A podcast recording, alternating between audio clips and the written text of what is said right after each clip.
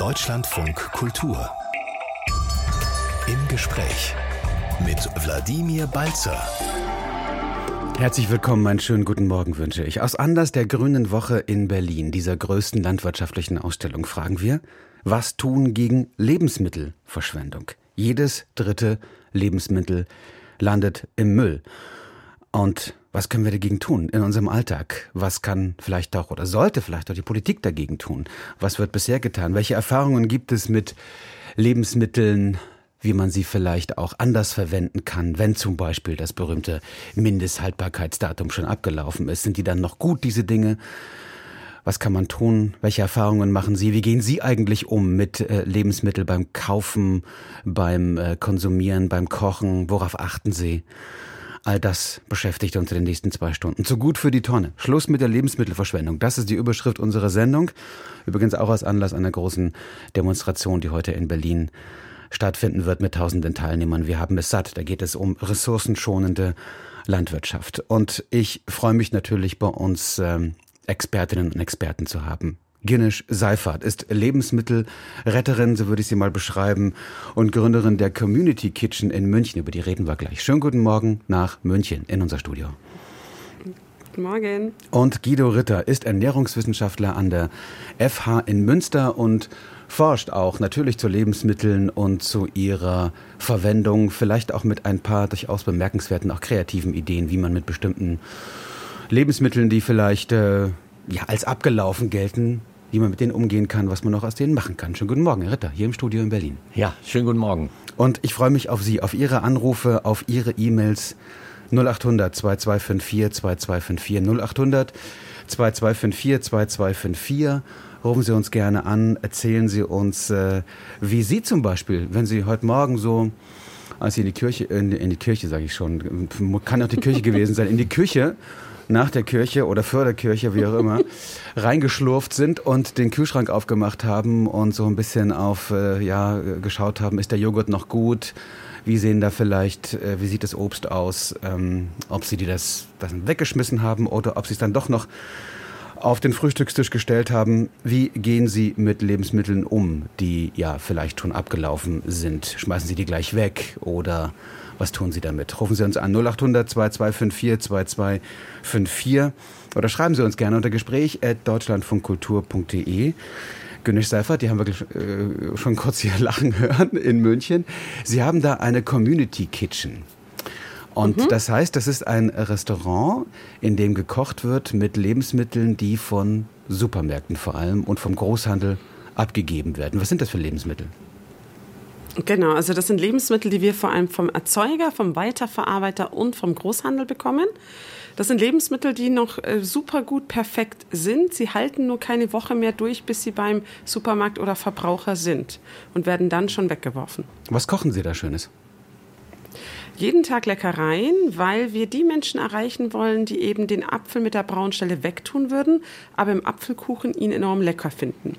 Und das heißt, wir sind da jeden Tag kreativ. Gemüse ist bei uns the king, ähm, haben aber ganz, also jegliche Variationen von vegan bis Fleisch, Fisch und eben vegetarisch. Ich habe mal geschaut, der Mittagstisch gestern am Freitag, da gab es mhm. Gemüselasagne, Ofengemüse mit Hähnchen, Kaiserschmarrn mit Apfelmus, Salatbuffet, belegte Brote, verschiedene Kuchen, all das mit Lebensmitteln, die als abgelaufen gelten? all das, was die Gesellschaft als nicht mehr essenswürdig empfindet, genau, also Obst und Gemüse, was vielleicht verwachsen ist, zu erdig ist und deswegen gar nicht in den Handel kommt oder eben schon irgendwelche Stellen hat oder eben auch abgelaufen ist, MHD abgelaufen ist. Mhm. Das berühmte Mindesthaltbarkeitsdatum, das müssen wir auch noch klären, welche Bedeutung das eigentlich hat und welche Rolle es tatsächlich spielt. Ähm, wie ist denn der Anteil der geretteten Lebensmittel an dem, was Sie da kochen? Aber ein paar Dinge müssen Sie dann doch schon dazu kaufen mit, ähm, ich sag mal, regulären Lebensmitteln, oder?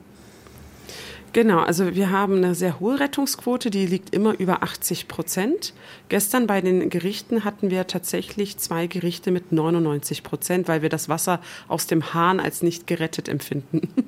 Und Ihr Laden ist voll, habe ich gehört. Genau, also es kommt sehr, sehr gut an in der Bevölkerung. Ähm, wir haben ein sehr diverses, der Stadtrat München sagt ja, wir sind das diverseste Umfeld Münchens und das freut uns natürlich enorm, dass wir mit dem Essen so viele Menschen verbinden können. Guido Ritter, wenn Sie sowas hören, könnte es öfter geben, oder? So ja, eine Art Restaurant, oder? Herrlich. Ja, Ernährung ist ähm, sozialer Kit, Ernährung ist Kommunikation und das Ganze noch mit äh, weniger Lebensmittelabfall zu verbinden, ähm, unglaublich wichtig und äh, herausragend, toll. Wir sind gespannt, äh, welche äh, Projekte und welche Modelle es vielleicht sonst noch gibt. Nicht nur die Community Kitchen in München, sondern überall auch in der Republik. Erzählen Sie uns davon. 0800 2254 2254 0800 2254 2254 oder schreiben Sie uns gerne unter Gespräch at deutschlandfunkkultur.de. Welche Projekte kennen Sie? Vielleicht betreiben Sie auch eines äh, das äh, zum Beispiel Lebensmittel sammelt, äh, verteilt oder eben auch wunderbar lecker kocht. Lebensmittel, die als abgelaufen gelten oder die eben ja zum Beispiel aus optischen Gründen oder so nicht mehr zum Verbraucher finden. Also was tun gegen Verschwendung von Lebensmitteln? Was muss sich ändern in unserem Alltag, in unserem Verhältnis zu Lebensmitteln, aber auch in der Politik, in der Landwirtschaft, in der Lebensmittelindustrie und im Handel? Und ist das Containern zum Beispiel, das ja viel diskutiert wird, auch eine gute Lösung? Rufen Sie uns an 0800 2254 2254. Bei uns sind Günnisch Seifert, Lebensmittelretterin aus München und Guido Ritter, Ernährungswissenschaftler von der Fachhochschule in Münster. Uli Weyer ruft an aus Freiburg im Breisgau. Schönen guten Morgen. Ja, guten Morgen. Ja. Mach mal den Lautsprecher aus. Ja, gerne. So, jetzt bin ich da. Ähm, ja, ich arbeite seit ähm, mittlerweile 18 Jahren im Bio-Lebensmittelhandel. Ähm, erst acht Jahre in einer großen, einem Supermarkt, einer großen Bio-Supermarktkette. Jetzt seit zehn Jahren in einem genossenschaftlichen Bioladen. Und ich mache schon sehr lange ähm, in beiden Läden dann die Bestellungen, vor allem für ähm, Mopro, Molkereiprodukte, also alles, was in der Kühl- und Tiefkühltheke ist. Ähm, und mein Hauptaugenmerk liegt dabei darauf, dass ich, ähm, dass ich schaue, dass zwar wirklich alles möglichst verfügbar ist, jederzeit, aber halt auch ähm, nichts abläuft. Und ähm, das dauert ein bisschen mehr Zeit, ähm, aber es lohnt sich dadurch, dass ähm, eben nichts abläuft und ich halt auch wesentlich weniger Aufwand habe, dadurch, dass ich, dass ich nicht ständig ähm, Sachen reduzieren muss. Das kommt natürlich trotzdem vor, aber nicht in dem Maße, wie es ähm, Sie achten darauf, dass es nicht abläuft. Das heißt, Sie stellen dann das, was sozusagen in wenigen Tagen oder demnächst abgelaufen ist, nach vorne. Oder wie, wie, wie genau macht man das eigentlich in einem, in einem Supermarkt, in einem Lebensmittelladen? Naja, also wenn ich, äh, wenn ich eine neue, ähm, eine neue Packung kriege von irgendwas, dann räume ich alles, was im Regal ist, raus, räume die neue Packung ein, ähm, stelle das alte davor, ähm, so dass sichergestellt ist, das alte ist immer vorne. Und das Alte hat natürlich immer noch ich sag mal so, die, diesen Tage Trick, oder Wochen. Diesen Trick kennen natürlich viele Verbraucher auch, ne? Und graben dann nach dem Hinteren, weil sie denken, ah, da haben sie, da steht so Milch im Regal, schaue ich doch mal, ob ganz hinten die Milch noch ein bisschen länger haltbar ist. Ja, das ist jetzt speziell bei unserem Laden nicht so gravierend, weil das Datum von der Milch nur alle ein bis zwei Tage wechselt und ähm, normalerweise ist das, was da drin steht, alles vom selben Datum. Aber äh, klar, bei manchen Sachen ist das so. Ähm, dann wird halt gewühlt.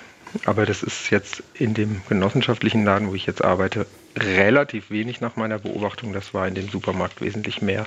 Aber die meisten Leute nehmen brav von vorne zum Glück. Sie haben, ähm, ja, Sie haben Ihre Kunden ein, wohl erzogen, das finde ich gut. Ja. Zum Glück. Mhm. Äh, eine Sache ähm, fällt mir dabei noch ein. Ähm, damals in dem Supermarkt ähm, wurde gerade ähm, die letzten Jahre mit sogenannten Bestellvorschlägen operiert. Das waren automatisch generierte Bestellungen ähm, des Warenwirtschaftssystems. Und ähm, die konnte man entweder bestätigen, also übernehmen, oder, oder einen eigenen, eine eigene Also wenn etwas ausgegangen ist, dann wurde es automatisch nachbestellt. Ja, also wenn ich morgens meine Bestellung geladen habe, also für eine bestimmte Warengruppe, jetzt sagen wir zum Beispiel für den Kühlschrank, ähm, dann hat mir das System automatisch vorgeschlagen, wie viel ich denn bestellen soll. Und das war wenn ich das übernommen hätte, war, wäre das viel zu viel gewesen.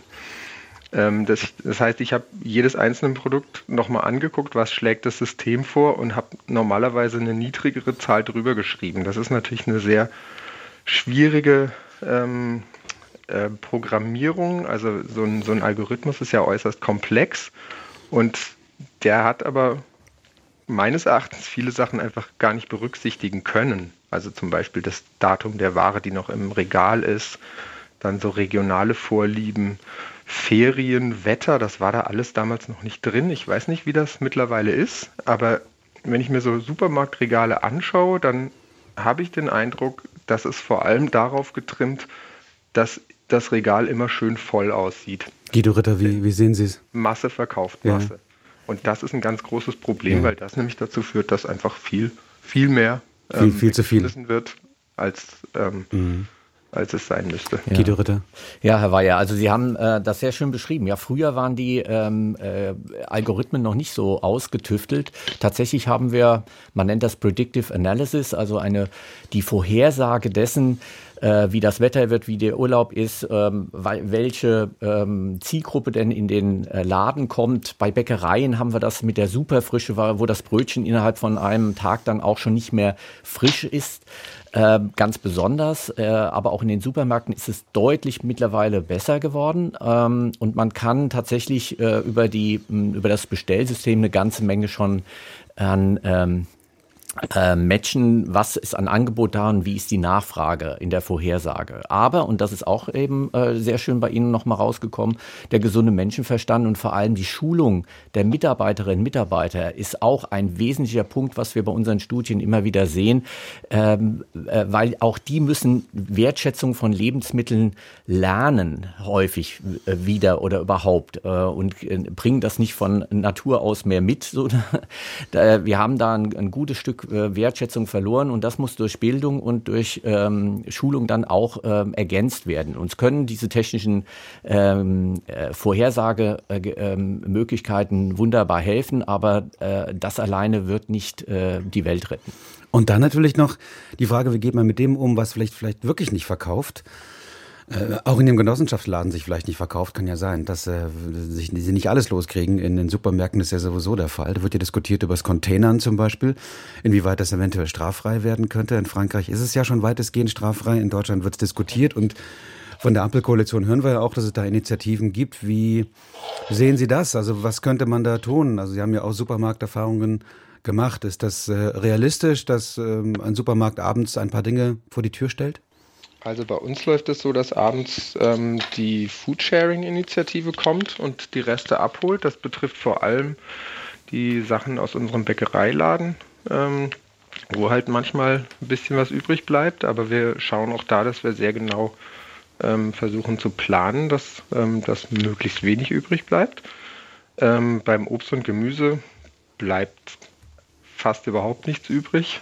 Also es kommt natürlich vor, dass ähm, mhm dass irgendwelche Sachen ähm, einfach nicht so gut laufen wie erwartet und dann, ähm, dann muss man vielleicht auch mal was günstiger verkaufen, denn die Bananen zum Beispiel schon nicht mehr so ganz gelb, sondern eher ins Bräunliche tendieren, dann gibt es halt mal billigere Bananen.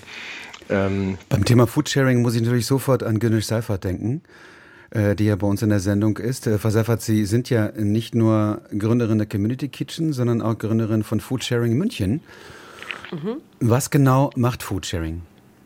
Foodsharing ermöglicht es privaten Personen bei eben verschiedenen Lebensmittelbetrieben wie Supermärkten, Bäckereien, aber auch Events und Messen abzuholen. Und äh, in diesem Rahmen ist es dann so, dass es eben ja von privat abgeholt wird und damit wieder gesetzlich geduldet wird. Es ist also kein äh, illegales Strafvermachen, sondern es gibt Kooperationen mit den einzelnen Betrieben, wie jetzt hier beim Herrn Weyer auch. Und alle wissen Bescheid und freuen sich, dass die Lebensmittel eben nicht verschwendet werden. Wie viel ist das, was da eigentlich so an Lebensmitteln kursiert im Rahmen von Foodsharing? Viel. Also wir haben ja interne Statistiken geführt, ähm, bloß haben die Statistiken nicht immer das abbilden können, was dann wirklich abgeholt wurde. Also wir haben Großverteilung gehabt mit 5000 Kilo Eis ähm, oder anderen Sachen wie Brot, Backwaren, Obst, Gemüse, alle, alles, was man hier halt so isst in Deutschland. Ähm, und auch dann natürlich in Einzelabholungen. Allein in München haben wir eben über 250 aktive Foodsaver und die holen mehrfach die Woche bei verschiedenen Betrieben ab. Das ist immens viel. Mhm. Und da gibt es auch keine, keine Haftungsfragen. Also viele Supermärkte sagen immer, es ist schwierig, wir können dann nicht garantieren, ähm, in welchem Zustand die Ware ist und vielleicht ja, ist dann doch was Verschimmeltes dabei und Leute reagieren dann eben dementsprechend. Das ist vielleicht für die Gesundheit nicht immer gut. Ähm, ist das dann befreit von, von der Haftung? Also kann jeder Supermarktbetreiber eigentlich sagen, ja, ich mache das und äh, kein Problem? Ja, das Gute ist eben, dass Organisationen wie Foodsharing oder eben auch wir, wir geben einen Haftungsausschluss. Das heißt, in dem Moment, wo wir die Lebensmittel übernehmen, haften wir dafür, dass alles eingehalten wird und dass eben das nicht weitergegeben wird, wenn da irgendwas Gesundheitsbedenkliches wäre. Das ist eben das, was ich jetzt in dieser Containerdiskussion gerade ein bisschen schade finde, dass es wieder auf die Individualebene geht von Einzelpersonen und nicht eben systemisch hinein, weil das Problem ist ja zum Beispiel beim Mindesthaltbarkeitsdatum, was nicht tödlich abbedeutet, dass man es schon in Verkehr bringen darf. Es ist gesetzlich legal, das zu tun, nur der Letzte haftet dafür. Ich verstehe natürlich einen Supermarkt, der in einen Joghurt nicht reinschaut, weil er ihn dann auch nicht mehr verkaufen könnte, dass er sagt, ich tue es weg. Die Gesellschaft glaubt aber dadurch häufig, dass eben Abgelaufenes gar nicht weitergegeben werden darf und hat da schon innere Hürden. Und daran arbeiten wir natürlich ja, auch an dieser Aufklärung. Das sind wir an einem wichtigen Punkt, ne, Guido Ritter. Vielleicht klären wir mhm. an der Stelle schon gleich mal das berühmte deutsche Mindesthaltbarkeitsdatum, kurz MHD genannt. Mhm. Schaut man ja, äh, ist praktisch, glaube ich, auf fast allen Lebensmitteln irgendwie drauf. Äh, jedenfalls die, die verpackt sind, logischerweise. Ähm, und dann gibt es das Verfallsdatum. Was mhm. bedeutet das Mindesthaltbarkeitsdatum wirklich? Mhm. Ja, man muss da wirklich unterscheiden. Das Mindesthaltbarkeitsdatum sagt eigentlich genau das aus, mindestens haltbar bis. Jetzt haben wir da das Wort haltbar drin. Ähm, was, was genau äh, bedeutet das eigentlich? Ne? Ja, ja. Und, und, und, suggeriert auch schon, oh hoppla, da könnte ja auch etwas nicht mehr haltbar sein. Deshalb die Abgrenzung vom Verbrauchsdatum, das wirklich äh, den letzten Moment sozusagen dessen, wo wir Lebensmittel auch essen dürfen, weil sie ansonsten äh, auch für uns gesundheitsbedenklich sein können, äh, muss deutlicher in Zukunft voneinander getrennt werden. Und das Mindesthaltbarkeitsdatum ähm, wird äh, oder ist eigentlich erstmal eine Errungenschaft des Verbraucherschutzes. Es gab also vor 1980 äh, auf Lebensmitteln keine Mindesthaltbarkeitsdaten und ich musste, wenn ich in den Tante Emma Laden gegangen bin, musste ich äh, hoffen, dass die Tante Emma mir auch wirklich und Vertrauen das frischeste Lebensmittel sozusagen gibt. Deshalb ist es erstmal auch eine gute Information für den Verbraucher. Ähm, es ist auch eine, eine Hilfe und eine Sicherheit äh, bezüglich Haftung für den Handel.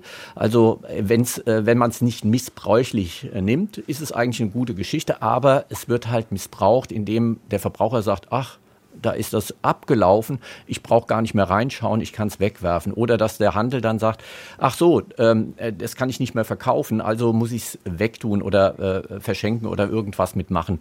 Ähm, also der Missbrauch ist, äh, ist leider da und dementsprechend äh, die Diskussion, äh, brauchen wir es überhaupt und was machen wir damit in Zukunft? Und es muss dann reduziert werden, oder Herr Weyer äh, in, in, Freiburg im, im Breisgau? Sie waren ja auch in einem Supermarkt tätig, wenn das Mindesthaltbarkeitsdatum kurz vor dem Ablaufen ist, oder abläuft an dem Tag selbst, muss dann zwangsweise reduziert werden, der Preis? Ähm, ich weiß nicht, ob es da eine Verpflichtung gibt, aber wenn ich das sehe, dann tue ich das natürlich, denn ich will ja, dass ich es möglichst schnell dann verkaufe.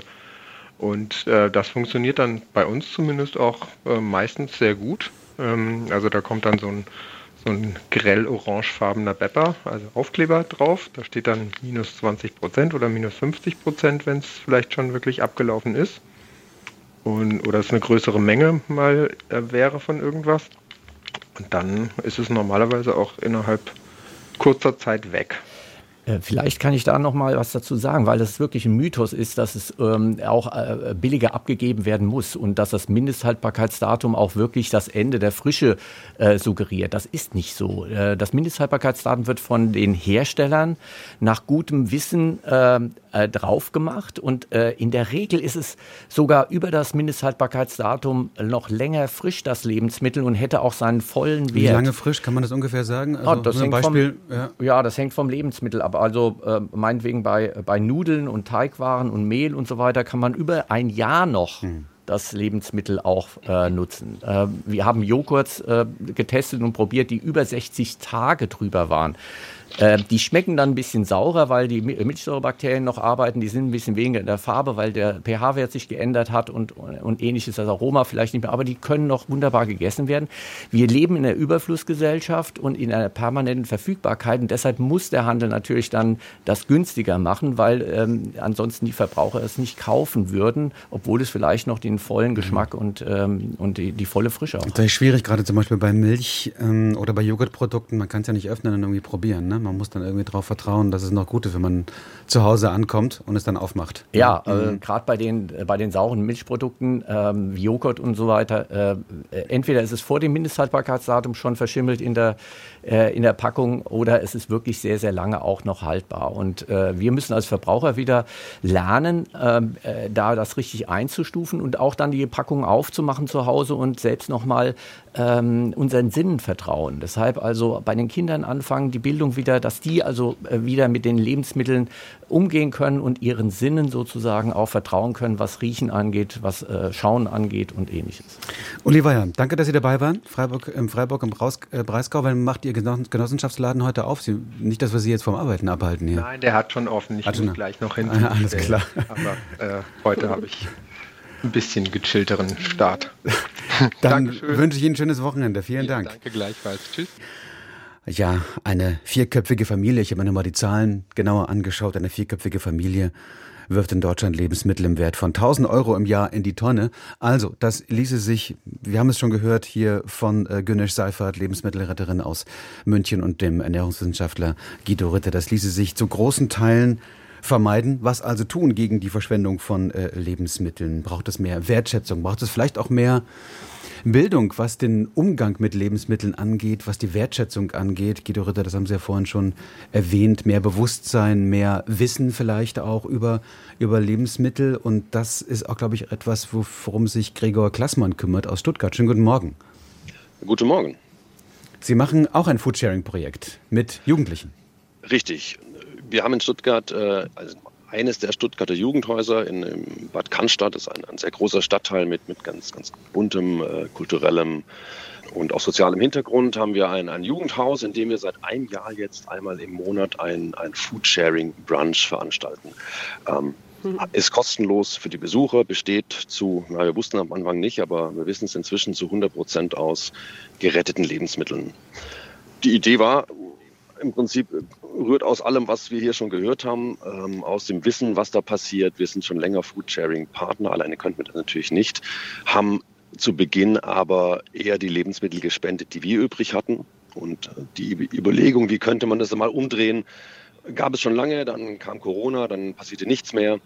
Und jetzt, wie gesagt, seit einem Jahr läuft es, wird immer größer und ist eine ganz tolle Sache.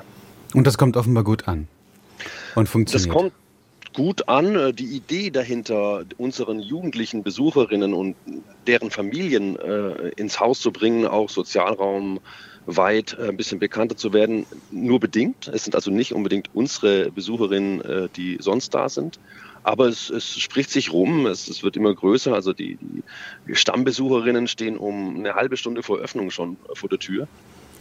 Und wir müssen immer überlegen, ähm, wie können wir es erweitern? Wir kriegen auch Reservierungsanfragen, aber so weit gehen wir nicht, denn es ist nach wie vor ja auch. Also nach meiner Einschätzung ist ja der Coolness-Faktor für Jugendliche durchaus wichtig. Wie kriegt man das hin, Jugendliche tatsächlich von so einer Lebensmittelnutzung, von so einer Lebensmittelverwertung zu überzeugen, ohne dass es vielleicht gleich unbedingt ein sozialer Faktor ist, dass es gleich um Bedürftigkeit geht, sondern dass es irgendwie was Selbstverständliches ist? Ja, das ist natürlich immer die Frage. Unsere, unsere Klientel ist, ist durchmischt und ähm, dies großteils ist vielleicht nicht unbedingt auch in der Familie nicht die Klientel, die jetzt ähm, Samstagmorgen die Sendung hier hört und sich da aufklärt. Ähm, es ist einfach, ein, es fehlt unheimlich an Wissen.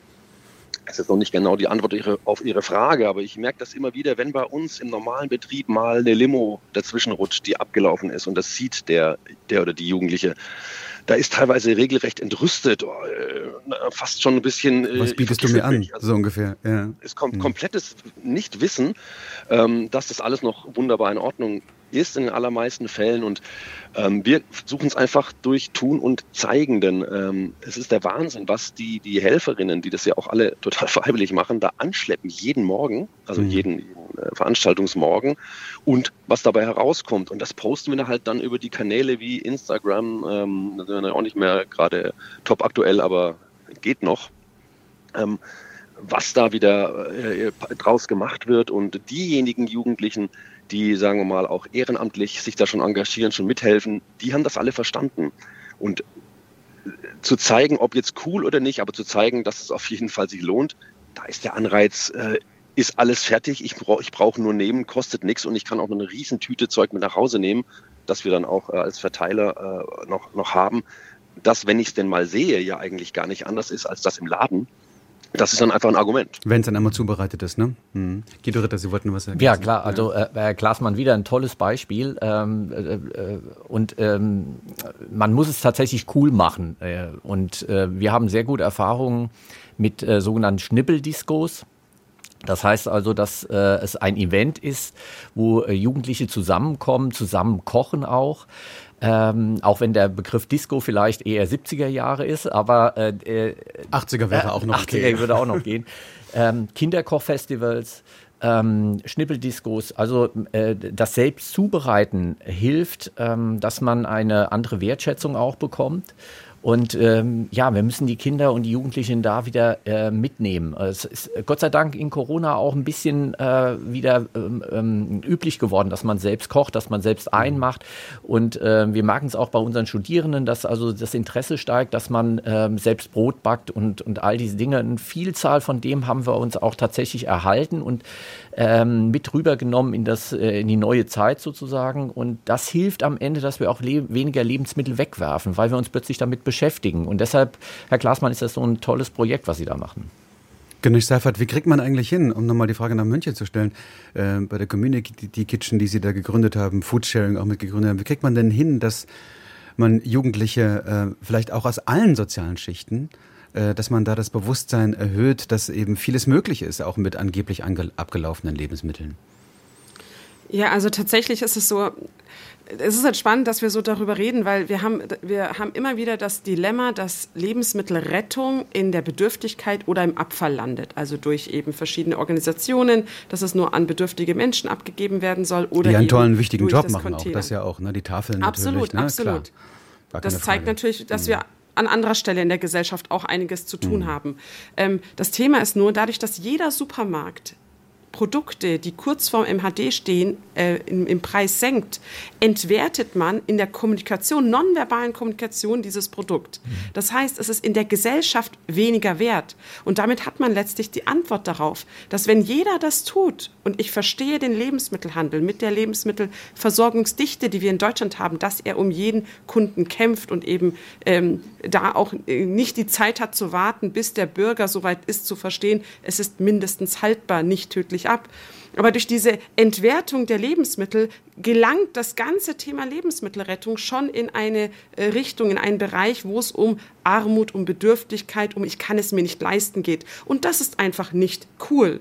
Und ähm, Greenpeace zum Beispiel hatte eine Studie im Sommer rausgebracht, wo Joghurt neun Monate noch haltbar ist, mikrobiologisch, essbar, ohne Gesundheitsbedenken.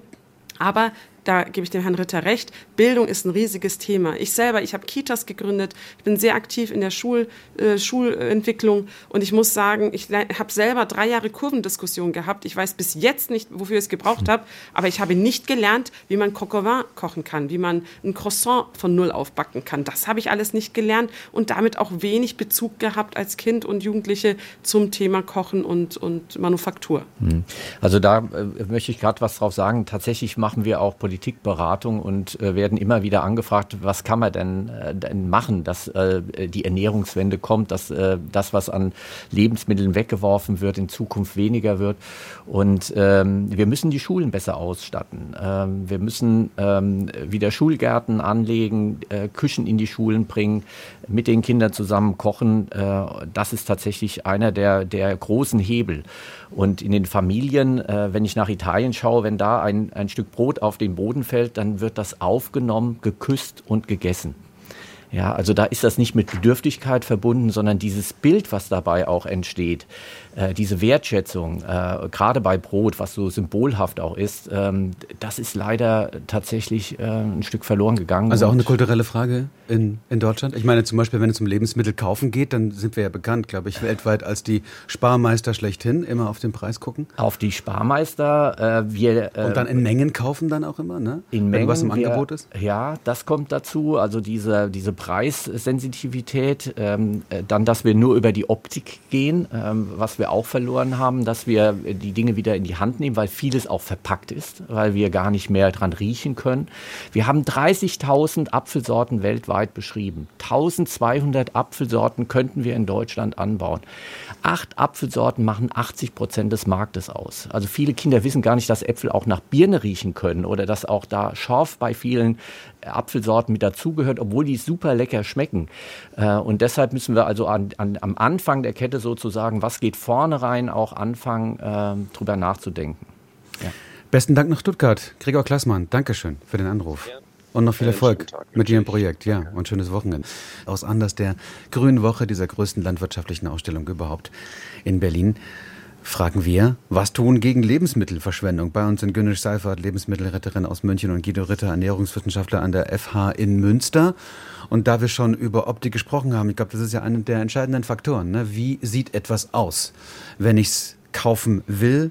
Der Klassiker, ich habe es mal mitgebracht hier. Die Banane. Ja, die war mal grün, irgendwann wurde sie gelb und jetzt hat sie hier so ein paar schwarze Punkte. So. Man kennt das, also gerade Kinder zum Beispiel haben dann, glaube ich, keine Lust mehr drauf. Äh, Aber wenn ich sie so anfasse, ich habe sie mir so vor mir, ist noch relativ fest, könnte man eigentlich loslegen mit Essen, oder? Ja, nicht nur loslegen, äh, sie ist vollreif, sie ist äh, bestens. Ja, das ist der, genau der richtige Zeitpunkt, diese Banane zu essen. Wir sind in Deutschland tatsächlich grün Bananen Kauf- und Esserland geworden. Wie, äh, wie häufig essen wir grüne Bananen, die ähm, stumpf schmecken, adstringierend äh, spricht man davon, die eigentlich noch überhaupt gar keinen Geschmack, noch keine Süße und so weiter haben. Die dann so pelzig auch im Mund sich Exakt, das ist, das ist dieses Adstringierende, was den Mund ein bisschen zusammenzieht und alles so belegt. Und das finden wir gut mittlerweile. Wir haben es daran gewöhnt. Wenn man nach Italien kommt, in den Supermarkt ähm, äh, oder auch in andere Länder, dann äh, sind die vollreifen Früchte die, die gekauft werden. Wo wir dann als Deutsche im Urlaub sagen, warte mal, die haben ja irgendwie komischen, einen, einen, einen schmuddeligen ähm, äh, äh, Gemüse- und Obstbereich irgendwie. Nein, das sind die vollreifen äh, Dinge. Das sind auch mal Dinge, die etwas ähm, äh, vielleicht schon, schon eine kleine Macke haben oder sowas, aber dann total lecker schmecken und für, die, für das Kochen und so weiter bestens geeignet sind. Also da im Supermarkt fängt es tatsächlich mit der Optik schon an, dass wir mhm. uns äh, an dieses Model-Casting ja. gewohnt haben. Aber wie kriegt man das weg? Das sitzt ja tief in uns allen, oder? In uns allen letztlich auch. Ne? Ja. Aber ich muss mich, da, ich gebe es zu, aber ich muss mich dann überwinden. Ich bilde mir ein, dann dieses Bewusstsein zu haben, ich kann auch locker eine braune Banane kaufen, aber schön sieht sie natürlich nicht aus. Das kann man ja nicht abschalten, ne? dieses Gefühl. Ja, wir müssen, äh, tatsächlich hat es damit zu tun, äh, wir haben äh, eine Umfrage gemacht, was Verbra der Verbraucher, die Verbraucherin unter frisch versteht. Mhm. Weil dieser Begriff wird unter den Top 3 äh, der Entscheidungen auch immer genommen, wenn ich mich für ein Lebensmittel entscheide. Und knackig kommt, ist auch noch so ein Begriff, ne? Knackig, mhm. aber frisch kommt immer sehr häufig äh, äh, unter den Top 3. Und ähm, frisch ist gar nicht genau definiert. Und äh, die Menschen, die selbst kochen, die einen eigenen Garten haben, verstehen bei frisch, äh, dass es auf, vom Baum kommt, die Prozessqualität. Die, die nicht selbst kochen und darauf angewiesen sind, weil sie es nicht anders kennen, mit den verpackten Lebensmitteln und Convenience Food sich äh, zu ernähren, die gehen nur über die Optik. Und wenn da nur das Kleinste irgendwie ähm, falsch ist an der Tomate, dann bleibt die im Supermarkt liegen. Und das ist ähm, tatsächlich, wir müssen wieder anfangen zu kochen, wir müssen wieder anfangen, ähm, einen Garten anzulegen und, und es wird sich komplett alles ändern. Also die Erfahrung auch machen, dass man eben diese Lebensmittel, die vielleicht nicht mehr klassisch, ich sag mal, Instagrammable irgendwie oberflächlich gesehen irgendwie gut aussehen, ja. dass man die, wenn man sie zu Hause in der Küche hat, mit ihnen kocht, etwas zubereitet, was Tolles, Leckeres draus macht, dass da eben das sehr lecker sein kann, sehr halt schmackhaft sein kann und einfach was Wunderbares bei, äh, bei rauskommt. Man muss wahrscheinlich offenbar erst einmal durch diesen Tunnel, durch diesen Optiktunnel, oder? Frau Seifert. Also ja, wir haben halt einen, den kompletten Bezug verloren zur Lebensmittelproduktion. Wir wissen nicht mehr, wie anstrengend es ist, eine Kartoffel überhaupt zu einer Kartoffel zu bringen und dann sie zu ernten, sie zu waschen und sie zu was auch immer zu verarbeiten.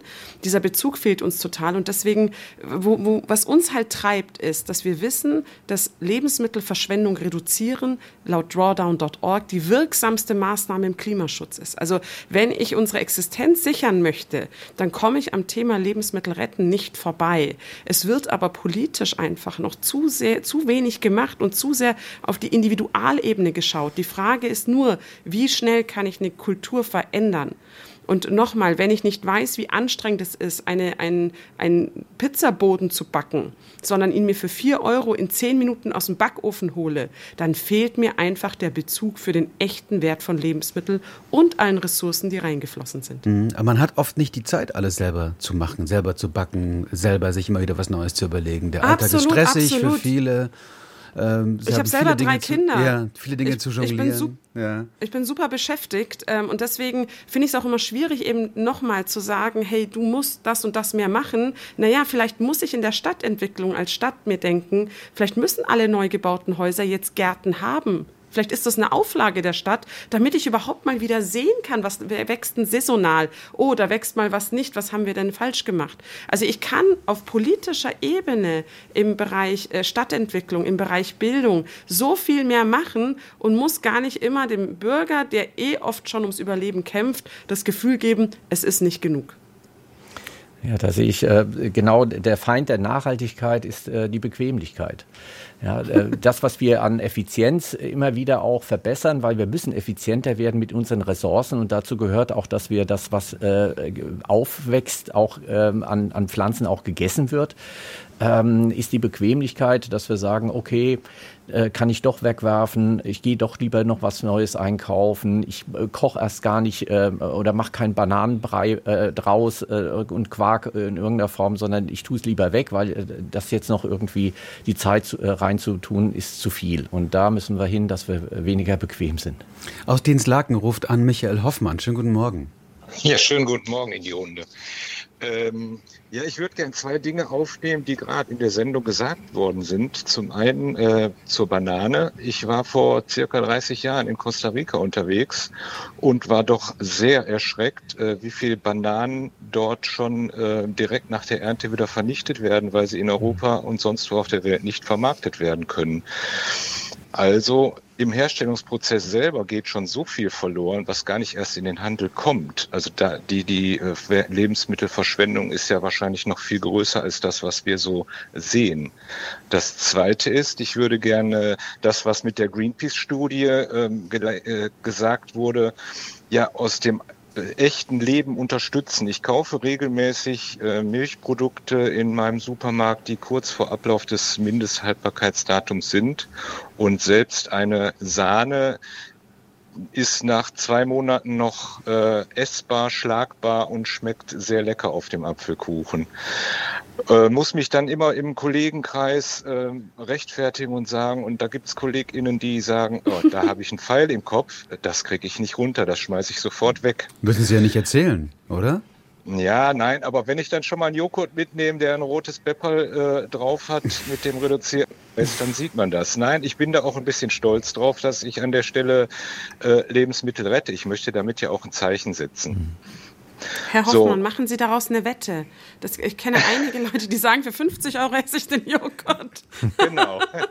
ja. Schönes äh, Geschäftsmodell eigentlich, ja? Warum genau. eigentlich nicht? Ja.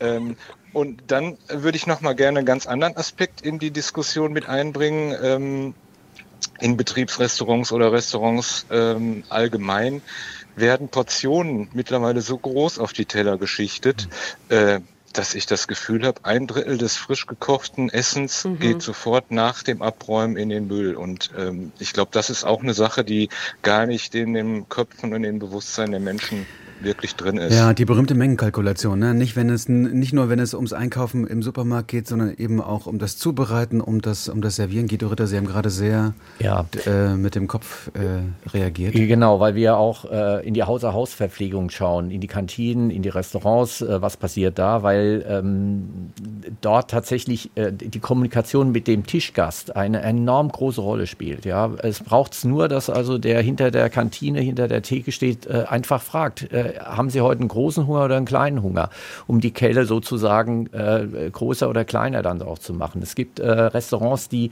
die Gäste wirklich nach ihrem Appetit fragen und dann auch die Speisen dann entsprechend von der Größe her anpassen und den Preis. Und der Kunde ist zufrieden, weil er einfach genau das kriegt, was er gerade braucht und nicht ähm, am Ende in der Zwangslage ist, den Teller noch aufessen zu müssen, ja, weil was hat's gebracht, dass also äh, am nächsten Tag schönes Wetter ist, der Klimawandel und Übergewicht, ja, da, äh, ess auf, sonst, sonst äh, gibt's kein schönes Wetter. Also das, äh, wir müssen äh, tatsächlich ähm, die Leute auch mit etwas Nudging dazu bringen, dass sie zu dem greifen, was ihnen also äh, gut tut, äh, weil es ja auch unsere Gesundheit äh, äh schädigt. Äh, und deshalb in der Außerhausverpflegung sehen wir einen großen Hebel, wo noch einiges äh, zu tun ist, dass es am Ende nicht weggeworfen wird. Wie ist es bei Ihrer in der Community Kitchen in, äh, in München?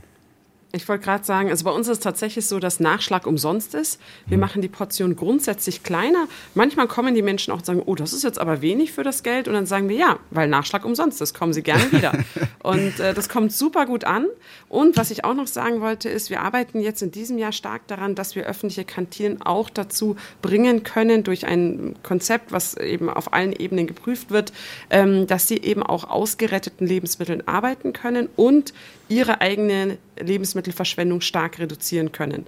Also das ist ein großes Anliegen, das eben auf, auf auch zu skalieren auf andere Betriebe, weil nochmal wir alle in einem Boot hier sitzen. Mhm. Aber müsste das politisch noch stärker gefördert werden, all das, worüber wir gerade reden? Ja, unbedingt. Sehr. Absolut. Nochmal, da gibt es ja noch ganz andere ähm, Möglichkeiten, wenn man eben auch mal weg von dieser Individualebene geht. Ich weiß, dass das politisch immer total äh, groß gehalten wird. Es geht um Wählerstimmen und sonstiges. Aber wenn ich schon schreibe auf der Seite 59 Prozent entstehen im, im, im, Haushalt, dann entstehen ja trotzdem also viele Lebensmittel, Lebensmittelabfälle. Hm äh, Lebensmittel, Abfälle mhm. im, im, Haushalt, dann entsteht ja auch 41 Prozent woanders. Und da kann ich natürlich auch noch mal reingehen und womöglich schneller Erfolge erzielen. Das ist der Handel zum Beispiel, oder? der Handel, die Produktion, mhm. die Erzeugung, also vieles landet gar nicht erst in den Regalen oder beim Verbraucher. Das ist es eben, äh, genau. Da muss ich intervenieren. Das ist nicht der Handel, äh, wo die meisten Lebensmittel anfallen. Da kommen die Bilder her, die wir so sehen. Ja, ähm, der Handel verschiebt das dann im Zweifelsfall nach vorne in die Kette und sagt, ich nehme das erst gar nicht an wenn zu viel genau. da ist. Wir sind in der Überflussgesellschaft und Herr Hoffmann hat es nochmal sehr schön gesagt, ähm, vieles äh, wird schon am Anfang der Kette ähm, gar nicht äh, geerntet, weil es sich nicht lohnt, äh, die, die, die Arbeitskraft und, die, und äh, die Arbeitskosten einzusetzen, um die Erdbeeren dann noch zu ernten, weil ähm, dann nachher der Handel es erst gar nicht abnimmt, weil gerade zu viele Erdbeeren im Handel sind.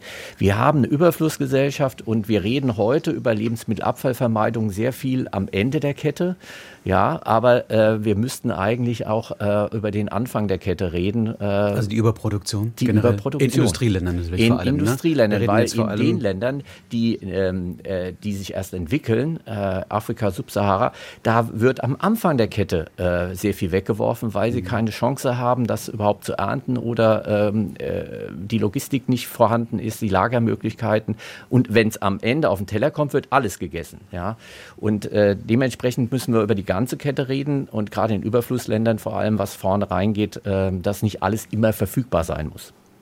Michael Hoffmann in Dienstlagen, ich danke Ihnen sehr für den Anruf. Ja, vielen Dank, ja? dass ich in der Sendung sein durfte. Sehr gerne. noch viel Erfolg beim Lebensmittelretten. Ja, das werden wir haben, Tschüss. hoffe ich jedenfalls. Dankeschön. Viele Grüße. Tschüss. Ich freue mich, dass wir verbunden sind mit Silvia Schneider. Sie ist Gründerin von Essen für alle im Raum Groß-Gerau im Süden von Hessen. Schönen guten Morgen, Frau Schneider. Einen wunderschönen guten Morgen. Da sind wir, da sind wir beieinander. Ähm, wir haben uns verabredet, um über Ihr Projekt zu reden. Sie sammeln Lebensmittel ein. Was sind das für Lebensmittel? Bei wem sammeln Sie die ein? Also im Prinzip ist es Lebensmittelrettung. Wir sind ein gemeinnütziger Verein, Eva Essen für alle. Äh, wir retten die Lebensmittel, die von der Tafel nicht mitgenommen werden. Und an den Tagen, an denen die Tafel nicht abholt. Denn gerade im ländlichen Raum ist es so, dass die Tafel vielleicht nur einen Tag in der Woche verteilt und dann braucht die auch nicht jeden Tag Lebensmittel. Wenn die donnerstags verteilt, äh, dann braucht sie zum Beispiel freitags, samstags keine Lebensmittel und die retten wir. Also ganz viel Obst und Gemüse und auch Backwaren äh, und alles, was sonst noch übrig ist. Wie sieht das aus? In welchem Zustand ist das? Ich würde sagen, in einem hervorragenden Zustand. Also etwa 90 Prozent dessen, was wir vorfinden, können wir tatsächlich auch retten. Und wir sortieren das schon im Betrieb. Eigentlich sind wir, hätte ich fast gesagt, professionelle Auspacker, nämlich zum Beispiel, wenn in einem Netz Orangen eine Orange schlecht ist, ja, dann hat der Markt ähm, eigentlich keine Chance, das noch auszupacken, hätte dann gar keine Nummer. Die Klassifizierung wäre eine andere und hätte gar keine Leute, die das machen. Also wir packen das aus. Die eine Orange die schlecht ist, kommt weg. Auch der Kunststoff wird getrennt oder Kartonage. Dadurch kann der Markt auch mehr recyceln. Und im Endeffekt haben wir so Pi mal Daumen 80, meist eher 90 Prozent, die wir dann auch mitnehmen können und verteilen können.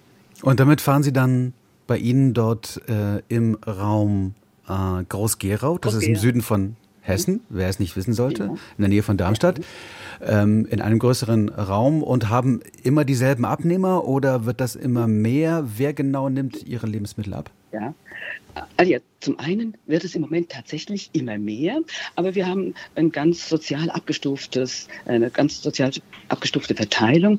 Äh, Anfang der Woche, da geht es an soziale Einrichtungen, Kinderschutzbund, Kindergärten, Schulen.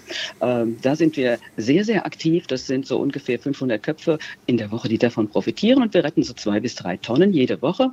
Und dann Donnerstag, Freitag, Samstag, da brauchen Kindergärten und Schulen eher weniger. Da, dann haben die ihr Programm schon durch. Da, dann verteilen wir abends an Verteilstationen. Immer erste halbe Stunde Alleinerziehende, Senioren, Menschen mit Beeinträchtigungen, die noch keine andere Förderung haben, also die noch nicht zur Tafel gehen. Aber wir verlangen auch keinen Nachweis. Und äh, dadurch sind wir eigentlich, äh, hat jeder eine Chance. Und zweite halbe Stunde dann an jeden, der vorbeikommen möchte und Lebensmittel retten. Wir brauchen ganz viele jeden, denn wir haben ganz, ganz viel zu retten. Mhm. Und Sie sind, machen es alle, alle ehrenamtlich, vermute ich mal, ne? Ja klar, mhm. ausschließlich.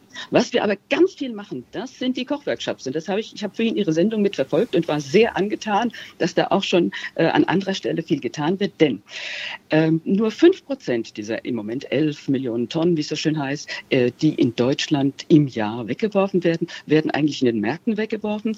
Und die Hauptmenge, und die Märkte leben ja auch davon, dass sie es verkaufen und eher nicht, nicht wegwerfen, äh, und Müll ist auch teuer. Die Hauptmenge, aber diese 60 Prozent etwa, 59 Prozent im Moment, die werden ja in den Privathaushalten weggeworfen. Also daher war es uns ein Anliegen, wirklich auch dort anzusetzen. Also schon äh, bei, mit Kindern etwas zu machen. Diese ganzen äh, Kochworkshops hatten wir jetzt vor Weihnachten durch eine Förderung der Landesregierung, sind wir sehr dankbar dafür, die Möglichkeit, an verschiedene Schulen zu gehen und dort wirklich zu gut für die Tonne Kochworkshops zu machen mit geretteten Lebensmitteln. Und da gibt es immer ganz viele und große Aha-Erlebnisse, womit man mit altbackenem Brot was machen kann und so weiter. Mhm. Und Sie haben das Gefühl, auch, da auch ja, Sie haben das Gefühl, da ändert sich was im Moment? Ja. Im Bewusstsein? Ja, mhm. ja. Es gibt, ja, es gibt ein anderes, ähm, äh, insgesamt mehr Trend zur Nachhaltigkeit. Und äh, ich glaube, im Moment sind wir endlich mal dabei, mehr Wertschätzung den Lebensmitteln gegenüber äh, äh, zu bringen. Mhm. Und zum Joghurt blind oder wir machen auch immer einen Joghurt Blindtest ich habe das nämlich vorhin gehört, als du sagst, wie, wie, lange denn so ein Joghurt haltbar ist. Also da lassen wir die äh, Kinder in der Schule immer mal probieren, wer möchte. Wir haben drei Joghurt, einen, der noch haltbar ist, der eine, der gerade abgelaufen ist, ein oder zwei, die schon länger abgelaufen sind. Und ja, es ist tatsächlich so, wenn wir dann fragen, was hat euch am besten geschmeckt, dann sagen die oft, oh, ähm, dann denken die, oh, der eine Joghurt, gerade der noch haltbar ist, da denken sie, der ist der abgelaufen. Und bei den abgelaufen, da, ah, die waren am besten. Und wenn wir dann so aufs Etikett gucken, wenn die dann sehen, dass den Schülern der drei bis fünf Monate abgelaufene Naturjoghurt am besten geschmeckt hat, dann ordentlich nachgereift. Und wenn wir auch hier erklären, warum oder genau diese sensorische Prüfung, woran man erkennt, was wie verdirbt und auch, dass in so einem Joghurt ja eigentlich, wenn er nicht wärmebehandelt ist, ja nur gute Bakterien sind, die sich eigentlich auch nur teilen und nie sterben, äh, dann, wenn man so ein bisschen die Hintergründe weiß, äh, dann hat man, glaube ich, auch ähm, mehr Chancen, dann wirklich auch mehr zu verwenden, weil man einfach, ja, das, das versteht und nicht blind denkt, so ein Datum, das sagt dann auch wirklich etwas aus, wann es verdorben ist. Also ich habe so den Eindruck, man sollte offenbar, das frage ich jetzt mal in die Runde hier, man sollte offenbar stärker seinen Sinnen vertrauen. Oder wie, wie, wie darf man es verstehen, Herr Ritter? Ja, unbedingt. Also äh, schönes Beispiel Blindverkostung. Ähm, da muss man ja seinen Sinn sozusagen plötzlich mal wieder vertrauen. Und ähm, äh, leider haben uns auch die Kochshows nicht sehr gut geholfen, äh, dass wir äh, mehr gelernt haben, wieder selbst zu kochen, selbst unseren Sinn zu vertrauen. Ähm, wir haben ja gedacht, dass es über diesen Kanal vielleicht geht, aber dort wird häufig äh, gerade das nicht gemacht, dass man also äh, wirklich selbst wieder sein seine Sinne auch einsetzt. Ähm, und äh, deshalb äh, diese, dieses. Ähm Aber auch Kochportale, Social Media Accounts, die sozusagen oft Foto oder auch die klassischen Kochbücher, ne, die sind ja so fotografiert, dass oft äh, sozusagen diese Lebensmittel aussehen, als seien sie aus Plastik. Ja, aber ähm, klar, also äh, ein Kochbuch muss ähm, tolle Fotos haben, sonst ähm, regt Aber auch da an. könnte man ja Aber man umdenken. kann, man Ja. kann, und da haben wir jetzt tatsächlich auch bei uns ähm, ein Projekt äh, zusammen mit dem Ernährungsrat Münster, ähm, äh, da, äh, dass wir ein Kochbuch entwickeln für Kinder, wo genau nämlich diese sensorische Übung auch äh, mit kleinen Beispielen, dass man mal ein, ähm, Mal ein Beispiel. Nehmen wir mal, ja, äh, dass man ein, ein Wasser äh, ohne äh, Sprudel und ein Wasser mit Sprudel, um äh, einfach dieses, äh, die, die Unterschiede, das kann man schon bei, bei Kita-Kindern auch anfangen. Oder dass man äh, auch mal ähm, äh, Pastinaken äh, den Kindern gibt zum Probieren. Also auch ähm, äh, Gemüse, die vielleicht ein bisschen in, in die Vergessenheit geraten sind. Äh, das muss nicht nur mit Lebensmittelabfallvermeidung zu tun haben in erster Linie, sondern äh, den Sinn vertrauen, um dann wieder, und das ist ein schönes Beispiel, vielleicht auch mit der Blindverkostung zu sehen, aha, das, was ähm, reifer ist oder was vielleicht äh, gerade so an der Grenze zum Überreifen sogar am besten schmeckt, am aromatischsten schmeckt. Wir haben gerade gehört ähm, von Ihnen, Silvia Schneider, dass bei Orangen, also in Netzen werden die ja meistens verkauft, dass da irgendwie eine angeschlagen ist, vielleicht zum verschimmelt ist, die wird einfach äh, ja, weggeworfen und die anderen werden weiter genutzt. Und da schreibt dann zum Beispiel auch Udo Flögel, ähm, mein Vater hat noch schimmelige Stellen aus dem Brot rausgeschnitten. Ja, also was macht man denn mit Schimmel, wenn man mit Schimmel konfrontiert ist? Und man könnte ja auch sagen, bei den Orangen, dass sozusagen, man könnte jetzt denken, wenn eine Orange verschimmelt ist, dann greift das auch, ohne dass man sieht, schon auf die anderen über. Nur weil man es nicht sieht, könnten die ja auch schon von Schimmel betroffen sein, oder? Hm, Nein, also ähm, äh, kein ganz einfacher Fall, weil tatsächlich äh, es hängt gibt- sehr vom Lebensmittel ab, ne? Äh, es hängt sehr vom Lebensmittel ab. Also bei Obst und Gemüse ist es so, dass ähm, äh, bei sehr weichem Obst und Gemüse, wie zum Beispiel Himbeeren, in einer Schale tatsächlich ähm, viele dann auch davon betroffen sein können. Äh, bei, einem, bei einem Netz von Orangen, wo die feste Schale auch da ist, ähm, sind die anderen Orangen äh, super essbar noch. Äh, beim Brot, das Wegschneiden, ähm, da muss man schon auch ein bisschen Kenntnis haben. Im Zweifelsfall bei solchen Produkten durch den Schimmel in den Himmel. Also da wäre ich äh, tatsächlich äh, äh, an der Stelle, dass man es doch wegtut, ähm, weil äh, es gibt tatsächlich einige äh, Schimmelarten, die nicht äh, akut toxisch sind. Das heißt, wir fallen nicht tot um, aber doch stark krebserregend sind. Und deshalb ist. Schimmel äh, nicht immer ähm, erkennbar. Man kann es nicht an der Farbe nicht festmachen, man kann es nicht am Geruch festmachen. Ähm, wer da äh, Bedenken hat, sollte äh, was ähm, bei Schimmel, wo, wo bei Lebensmitteln, wo es eigentlich nicht schimmeln sollte, wie zum Beispiel Brot oder auch die Marmelade, äh, würde ich sagen, nicht grob abheben, sondern tatsächlich wegtun. Äh, Zur Marmelade schreibt uns übrigens auch Maria Bader per E-Mail. Wie viele Jahre nach Ablauf des Mindesthaltbarkeitsdatums kann ungeöffnete Marmelade mit einem Zuckergehalt von um die 50 Prozent und im Dunkeln aufbewahrt noch verbraucht werden? Unendlich lang in Anführungsstrichen, weil äh, wir haben äh, auch da schon äh, Marmeladen gehabt, die 20, 30 Jahre alt waren. Äh, wenn man es aufmacht und den Schimmel nicht oben sieht, weil der Schimmel braucht äh, an der Stelle tatsächlich auch Sauerstoff und der würde nicht in der Marmelade innen drin irgendwie wachsen, sondern wir, man- wir sehen es oben auf. Und wenn kein Schimmel oben auf ist äh, und wenn die ähm, die Dose oder das Glas nicht gebläht ist, ja, also Bombage nennt man das, äh, das ist nämlich gefährlich. Da können auch Bakterien wachsen, die äh, gefährlich sind. Also bombardierte ähm, Dosen äh, auf keinen Fall mehr öffnen und auf keinen Fall auch mehr irgendwie verzehren. Das zur Seite. Aber ansonsten, wenn der Druck nicht da ist, weil da nichts gewachsen ist, wenn oben nicht zu sehen ist, ähm, kann man auch noch ähm, Obst, das eingemacht ist und so weiter, nach Jahren noch essen. Silvia Schneider, worauf achten Sie eigentlich, wenn Sie Lebensmittel abholen? Wenn wir retten, Lebensmittel retten, machen wir das genauso, wie der Herr Ritter eben schon gesagt hat. Also natürlich Brot würden wir weggeben, denn das, die Myzelien sind da vielleicht schon innen drin und wir würden ja nur die Pilzsporen dann oben drauf sehen, also die Fruchtkörper. Ähm, klar, äh, wir wa- was zu weit oder ähm, was schon wirklich eine faule Stelle hat, das werfen wir in der Regel auch weg. Also und wir ähm, wir, wir trennen das halt sauber ähm, bei bei Trauben oder wenn das in de, alles in dem Kunststoff ist, dann ja, sind wir natürlich auch vorsichtig, wenn das schon auf die anderen tatsächlich übergegriffen hat. Aber wenn das einzelne Früchte sind, die man abwaschen kann, kein Thema. Können wir mitnehmen. Mhm. Also einzelne Früchte kann man sozusagen entsorgen und die anderen trotzdem noch nehmen, je nachdem. Die müssen Genau. dann, okay. Das kann man für das alle Früchte. Bei den Menschen genauso. Ja. ja. Wenn, kann, kann wenn der eine nicht so ganz in Ordnung ist, der nebendran kann auch in Ordnung sein. Herr, der, der Ritter, wie, wie, wie, ist das mit den, mit den Früchten? Machen wir ein bisschen, Sie haben bei den Orangen gesagt, da geht es gut. Bei welchen Früchten, bei welchem Obst, bei welchem Gemüse geht das eigentlich gut, dass man das voneinander trennt? Man sagt, das eine ist schlecht, aber die anderen kann ich alle noch nehmen, obwohl die in derselben Kiste waren. Ja, also wenn wir Äpfel uns anschauen, mhm. wunderbar, wenn ein, ein fauler Apfel mit dabei ist, den kann man raussortieren. Mit faul meinen Sie einfach angeschlagen und braun? Angeschlagen, braun oder mhm, aber auch weich. schon das, das äh, matschig, schimmelig oder, oder sowas. Sogar schimmelig, ja? Ja, Kein den Problem. kann man rausnehmen, weil die, die feste Schale der anderen Äpfel, die äh, wunderbar schützen mhm. auch. Ja? Und es geht um die feste Schale der anderen. Exakt. Und äh, bei Beerenobst wäre ich, äh, wie Himbeeren, Erdbeeren, ähm, da wäre ich auch in der Schale tatsächlich äh, vorsichtig, weil da ähm, das manchmal nicht ganz erkennbar ist, was auch schon ähm, davon betroffen ist. Das geht ja in 0, nix bei Himbeeren, wie wir wissen. Ne? Das ist ja im Laufe von zwei, drei Tagen schon soweit. Ne? Das ist tatsächlich mhm. so. Ähm, äh, am besten äh, aus dem Garten direkt in den Mund.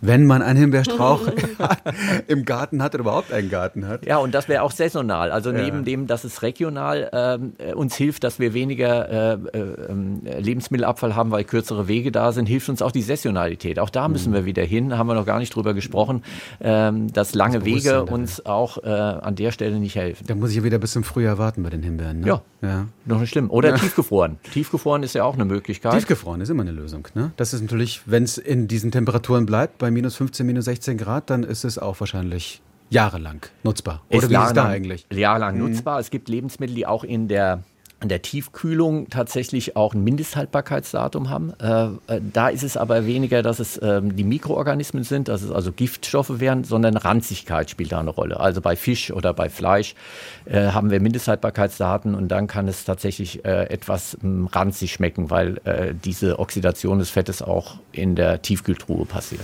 Silvia Schneider. Herr Ritter. Ja, noch eine Frage. Genau, Frau. Frau Seifert wollte noch was ergänzen. Bitte. Ich hatte nur eine Frage ganz konkret, weil vielleicht können Sie uns da helfen. Es gibt doch auch abgepackten Salat, also der geschnitten in Tüten ist und der ein Verbrauchsdatum kriegt. Ja, äh, da haben wir uns gefragt, woran das hängt, weil das nicht bei jedem Salat der Fall ist. Tatsächlich ist sozusagen der, äh, der geschnittene Salat ist das äh, Hackfleisch der Veganer. Also da haben wir ein Problem, weil wir eine große Oberfläche haben. Wir haben also die, äh, die Pflanzen haben wir angeschnitten, der Pflanzensaft tritt aus und äh, die Mikroorganismen freuen sich äh, wie Bolle. Und ähm, hier sind vor allem die Kolibakterien ähm, besonders kritisch. Deshalb also vorgeschnittenen Salat ähm, habe ich aufgehört zu essen. Das sagt sogar der Ernährungswissenschaftler. Hm. Schade ein bisschen, weil so im Alltag, äh, gebe ich ganz ehrlich zu, wenn mal ganz, ganz wenig Zeit ist, greife ich auch zu sowas. Aber sollte man eher nicht unbedingt. Ähm, okay, es, ist, es, hat immer so einen welken Eindruck und tatsächlich ja. hat es ein Verbrauchsdatum, weil und es hat auch immer einen äh, Plastikanteil, genau der auch nicht so schön ist. Ja. Silvia Schneider, ich danke Ihnen sehr für Ihre Zeit. Gründerin von Essen für alle im Raum Groß-Gerau in Südhessen. Äh, sind Sie am Wochenende auch unterwegs oder? Haben Sie jetzt mal frei am Wochenende. Ja. An, angezogen bin ich schon. Jetzt geht, schon los. los zur nächsten Verteilung. Aber natürlich. ich wünsche viel Erfolg, viel Erfolg und danke, äh, danke, auch für Ihre Bemühungen und vielen Dank für unser, für unser Gespräch.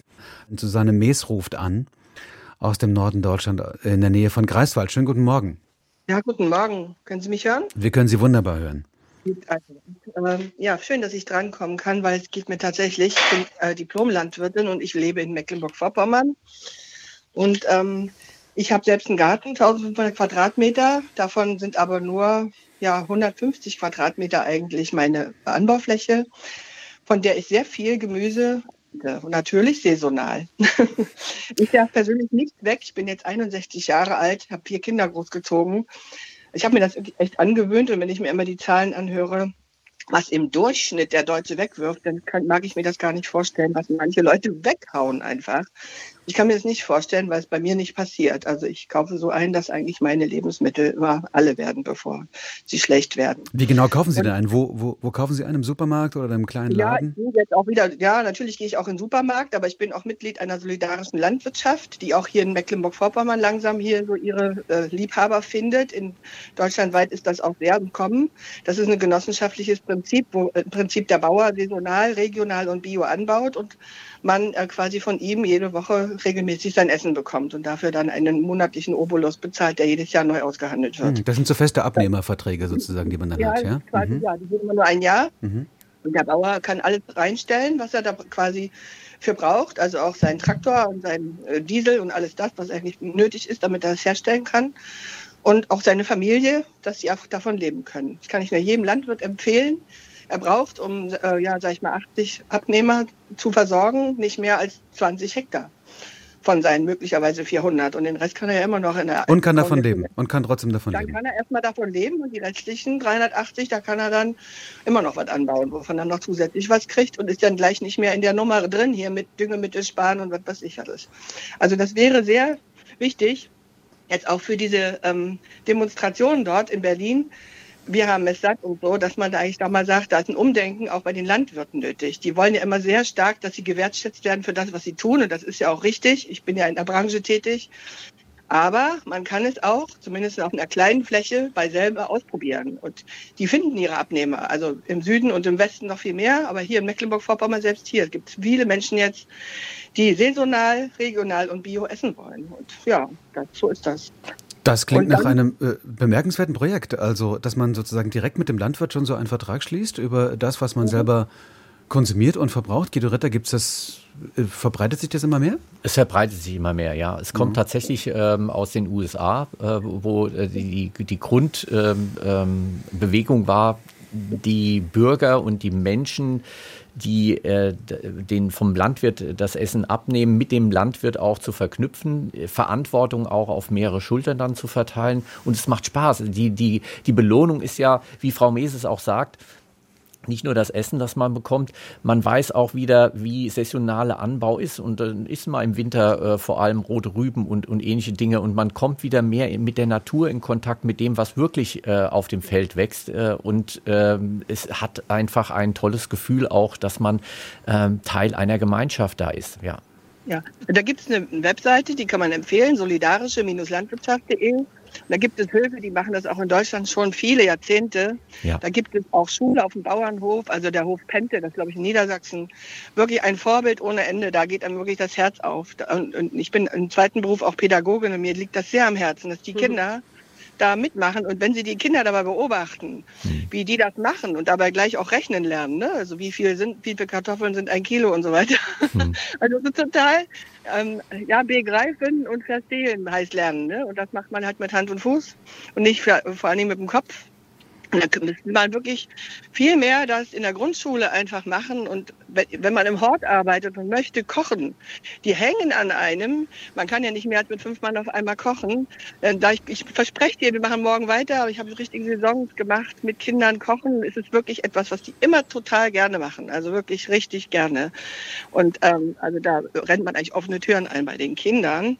Und was ich auch noch zu den Tafeln und den Containern sagen wollte, ich sehe das hier bei unseren Supermärkten jetzt, dass da extra so Kisten stehen, dass für die Tafel sozusagen der ganz normale Konsument einkauft und das da reintut. Angesichts dessen, dass der Supermarkt jeden Tag was wegwirft, finde ich das eigentlich Quatsch, weil pff, wozu soll ich das noch extra bezahlen, sondern sollen sie lieber erstmal das Containern erstmal richtig erlauben. Das finde ich richtig wichtig, dass da das gibt's nicht ja, verboten Da gibt es ja, Pläne ne, der Ampelkoalition. Noch ist es nicht so weit, aber da gibt es Pläne, das zumindest zu, äh, zu erlauben. Das ist, glaube ich, gar nicht so einfach. So ist auch eine praktische Frage wahrscheinlich für viele Supermärkte. Ne? Wie genau macht man das möglich? Oft ist das ja irgendwie äh, in abgegrenzten Gebieten, dann geht es wieder um Hausfriedensbruch und, äh, und viele andere mhm. Fragen. Also was würden Sie sich denn wünschen, Susanne Mees, äh, dass äh, Supermärkte verpflichtet werden, das vor die Tür zu stellen, dass jeder Zugriff hat, oder? Ja, dass das ganze Tafelsystem vielleicht sogar noch ausgebaut wird in dem Angesicht der ganzen Inflation jetzt und den nicht mitziehenden Gehältern, Renten und so weiter und so fort wird ja die Schere immer größer, dass wir uns quasi überlegen, da gehöre ich auch dazu, was nehme ich da eigentlich noch mit? Ja, das lege ich dann zurück oder so. Und dann, ähm, ähm, dann kann ich einfach die alleinerziehenden Mütter und viele, die Hartz IV kriegen, in unserer Gegend hier ist das durchaus weit verbreitet, verstehen. Und da müsste man es einfach erweitern und dann richtig, das ist eine organisatorische Frage, aber organisieren lässt sich alles Mögliche. Also dass man eben sagt, so, das, was übrig ist, kommt heute Abend da und dahin. Und dann kommen, können, vorhin war das so ein Beispiel schon, die, die stellen mhm. sich irgendwo hin, da war das in Stuttgart, äh, ne? und dann äh, können die alle kommen und man muss es noch nicht mal nachweisen, dass man arm ist. Und das finde ich auch sehr wichtig, weil viele Leute schämen sich auch. Das war in diesem Fall äh, im Süden von Hessen, aber ich glaube, diese Projekte gibt es ja, natürlich sehr viel, ja. ja. gibt es sehr viel, äh, sehr viel mehr, wo es eben nicht nur um die Frage von Bedürftigkeit geht, sondern eben auch um die Nutzung von, von Lebensmitteln, die eben sonst verschwendet werden würden. Und nebenbei, das haben wir ja auch gehört, eben auch noch äh, ja, das Klima äh, äh, schädigen, wenn sozusagen allzu viele Lebensmittel nicht, ver nicht verwendet werden. Das ist ja auch eine Verschwendung von Ressourcen, glaube ich. Susanne, ja, gerade die Landwirte jetzt, wenn sie ja. jetzt so aufgefordert werden, anders zu arbeiten und dann quasi auch gar keine schwarzen Zahlen mehr schreiben, das ist tatsächlich so, dass sie sich dann tatsächlich mal mit diesem Prinzip beschäftigen, mit der solidarischen Landwirtschaft, weil sie da tatsächlich selber auch ihren Kopf aus der Schlinge kriegen. Also das ist, ein Bauer ist ein Ökonom, der, wenn der merkt, aha, das rechnet sich, dann legt er sofort den Schalter um. Da können Sie sicher sein. Aber das geht wahrscheinlich nur bei kleinen Flächen, oder? Also wenn jemand äh, ja, ja viele viel. Flächen hat und äh, dann muss, muss man runterdimmen dann, wenn man ein großer Landwirt ist zum Beispiel. Ja, der große Landwirt kann, wie gesagt, von seinen 500 Hektar erstmal was abzwacken. Und ausprobieren. Mhm. Ja, genau. Und der Rest kann er weitermachen wie bisher. Genau. Solidarische Landwirtschaft, das war der, das Stichwort, glaube ich, ne, was wir hier mit in die Runde nehmen. Ich mhm. danke Ihnen sehr, Susanne Mees, viele Grüße. Ja, danke. Ja, äh, in die Nähe von Greifswald. Danke. Ich höre das jeden Sonnabend, also wirklich, immer toll. Wundervoll. Übrigens kann man auch jederzeit noch äh, nachhören. Also falls es jemand mal irgendwie äh, verpasst mhm. haben sollte oder Sie haben jemanden bei sich im Freundes- oder Bekanntenkreis, kann man immer verschicken oder äh, ja, nachhören auf unserer Internetseite deutschlandfunkkultur.de. Susanne Mies, vielen Dank. Viele Grüße.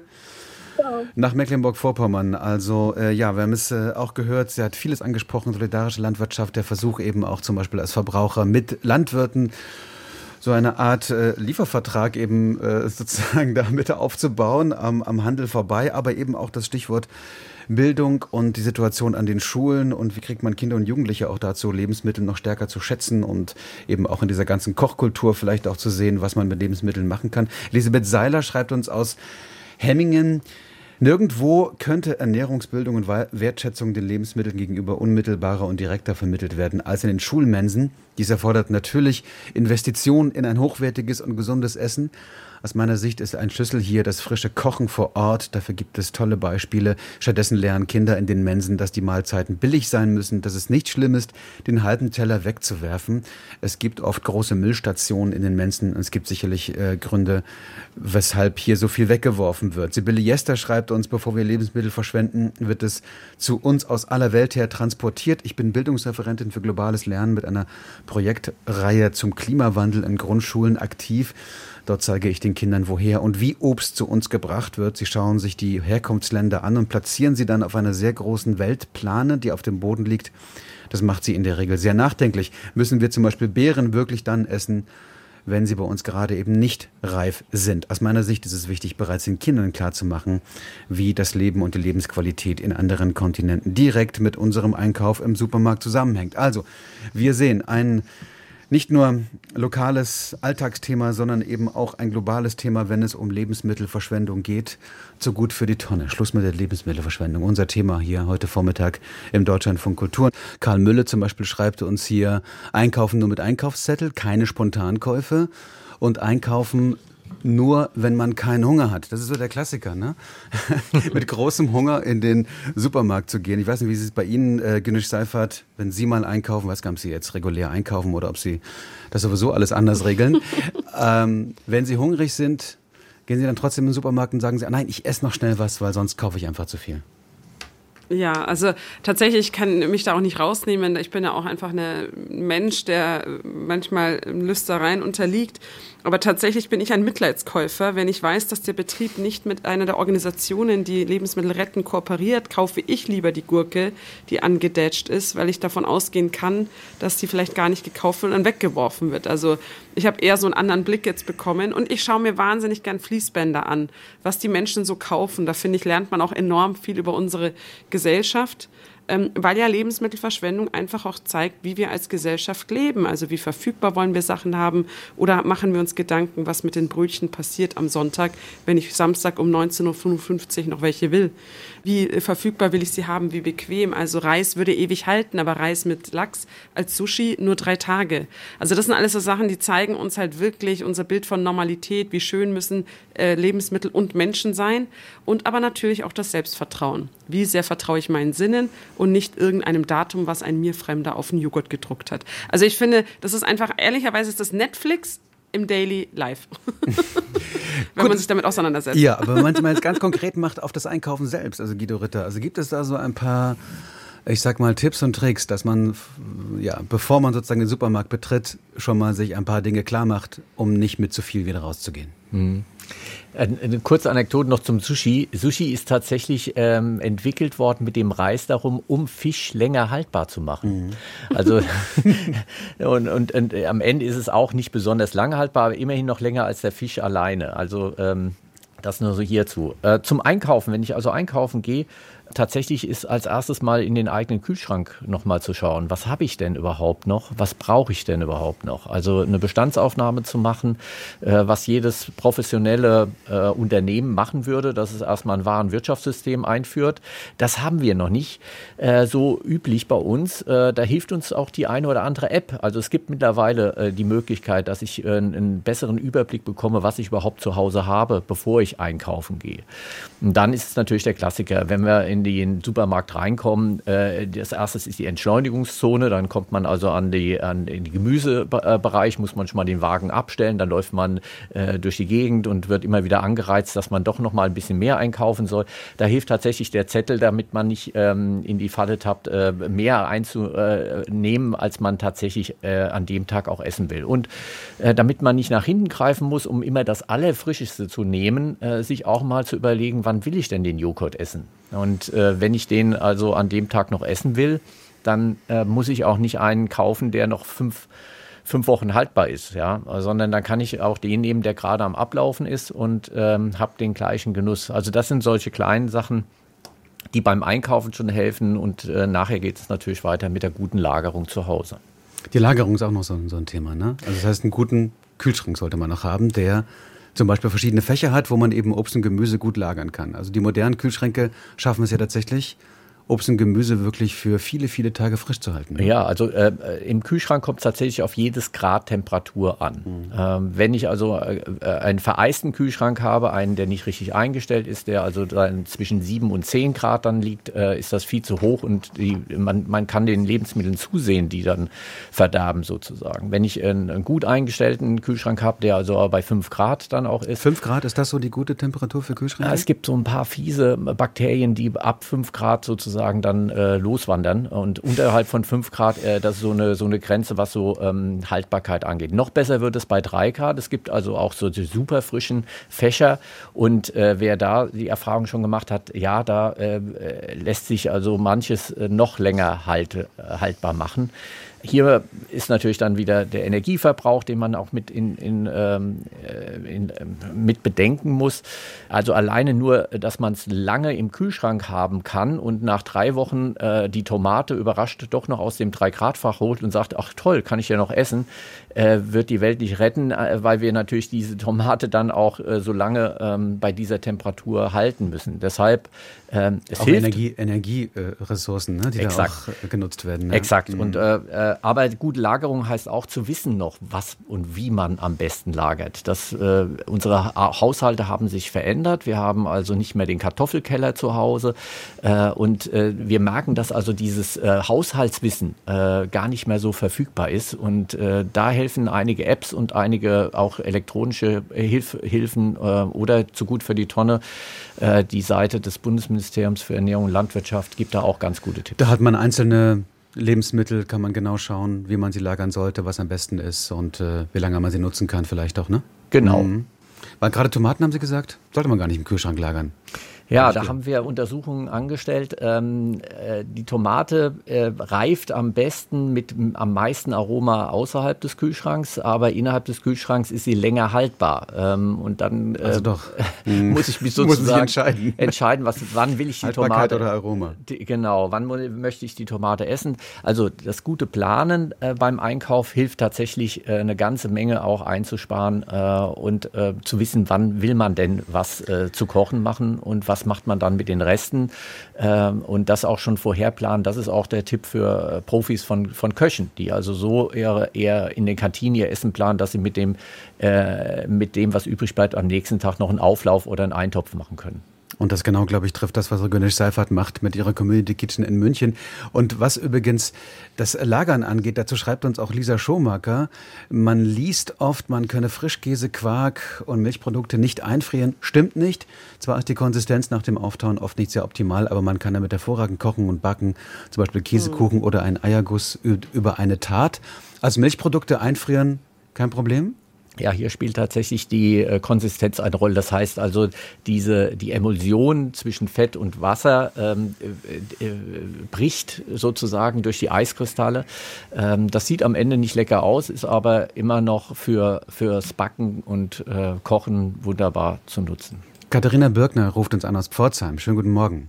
Guten Morgen. Wie ist bei Ihnen? Ja, also ich äh, möchte dazu gerne beitragen. Mir liegt das Thema ganz ähm, arg am Herzen, weil ich eben auch immer erschrecke über die Zahlen, was alles weggeworfen wird. Und ähm, ich habe vier Kinder zwischen sieben und 14 und mein Mann und ich sind berufstätig und wir werfen eigentlich nichts weg. Also klar, mal so eine Orange aus dem Netz, die schlecht geworden ist, ja, aber keine Lebensmittel aus dem Kühlschrank ähm, oder was wir gekocht haben. Und ich mache einmal die Woche Großeinkauf und wir haben ein äh, FIFO-System, sprich zuerst was reinkommt in den Kühlschrank, wird zuerst wieder rausgenommen. Ich plane, was wir kochen. Wir kochen einfache Sachen unter der Woche und wir verwerten eben auch viele Dinge, so wie es auch schon gesagt wurde, einfach wieder. Sprich, man kann auch einfach mal kreativ sein. Was Nudeln haben Sie denn so die letzten Tage so verwertet? Also ja, zum Beispiel habe ich Nudeln gekocht, ähm, dann haben, wurden die nicht aufgegessen, dann habe ich halt einen Auflauf draus gemacht oder ähm, habe noch mal eine neue Soße dazu gemacht oder auch mal, dass eben nicht mal nicht immer alle das gleiche essen müssen. Wenn halt dann, ich weiß, das eine Kind isst gerne die Nudeln noch auf, dann kriegt es halt die Nudeln und ähm, die anderen kriegen dann schon was, was ich für den nächsten Tag geplant habe. Also da kann man durchaus auch so ein bisschen abwechseln. Ja, wir essen viel Nudeln, das ist halt einfach so, Kinder essen viel Nudeln und die kann man immer irgendwie verwerten. In den Auflauf rein, mit verschiedene Gemüse kombinieren, die jetzt nicht in einem Rezept drinstehen.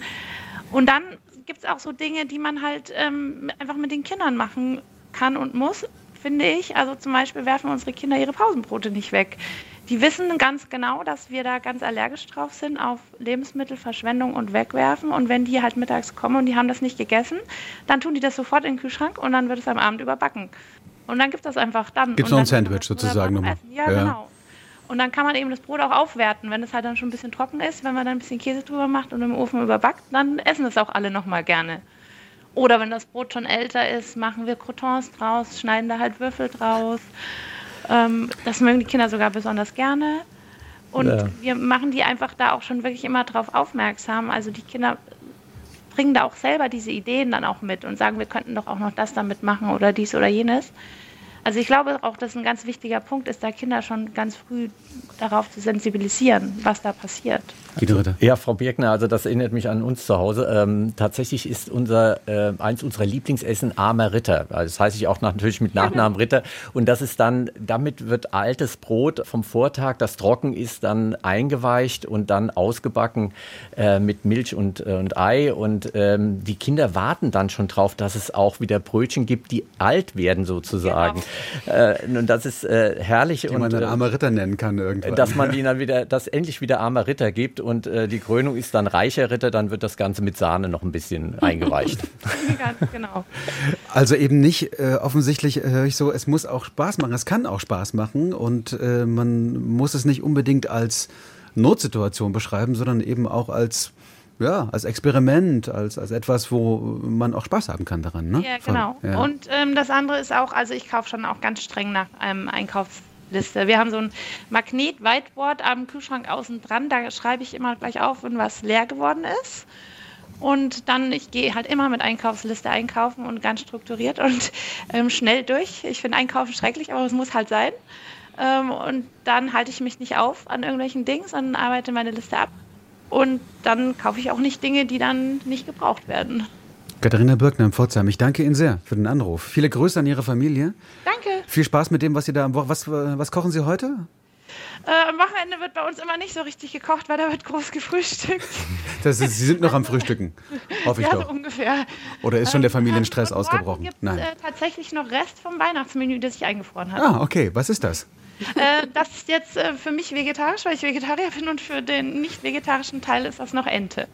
Die Ente nochmal rausholen. Warum eigentlich nicht? Die ist eingefroren? Wunderbar, oder? Ja, genau. Ja. Und die wird dann nochmal irgendwie angereichert mit irgendwas oder wird einfach nochmal ähm, das kommt jetzt das Weihnachtsmenü dann, wiederhergestellt? Wahrscheinlich noch, ähm, ich muss mal überlegen, was ich als Beilage noch mache. Wahrscheinlich tatsächlich wieder Nudeln dazu und noch Salat und dann. Dann wünsche ich ein wunderbares Familienmahl da heute. Dankeschön. Vielen Dank.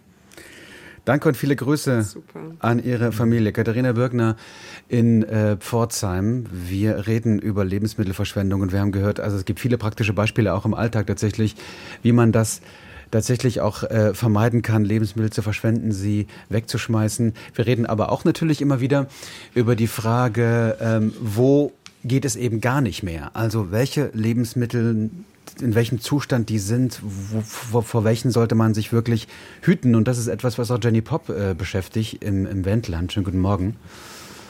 Hallo, guten Morgen. Sie haben, genau. genau. Ich, man hört immer wieder von ähm, so Schimmelpilzgiften auf Nüssen und Trockenobst. Aflatoxine heißen die. Und die sind wirklich richtig giftig.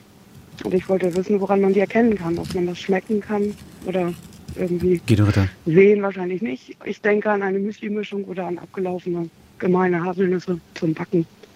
Genau. Ja, gut, dass Sie darauf aufmerksam machen, weil wir äh, Lebensmittelsicherheit spielt schon auch eine große Rolle und äh, die Aflatoxine, die äh, Giftstoffe des Aspergillus flavus, ein, ein Schimmelpilz, der eins der potentesten äh, krebserzeugenden Stoffe bildet, die wir überhaupt kennen. Ähm, nicht direkt äh, toxisch, dass wir sofort umfallen, aber äh, nach einigen Jahren ist äh, Leberkrebs dann sozusagen angesagt. Also die, das Risiko wird deutlich erhöht.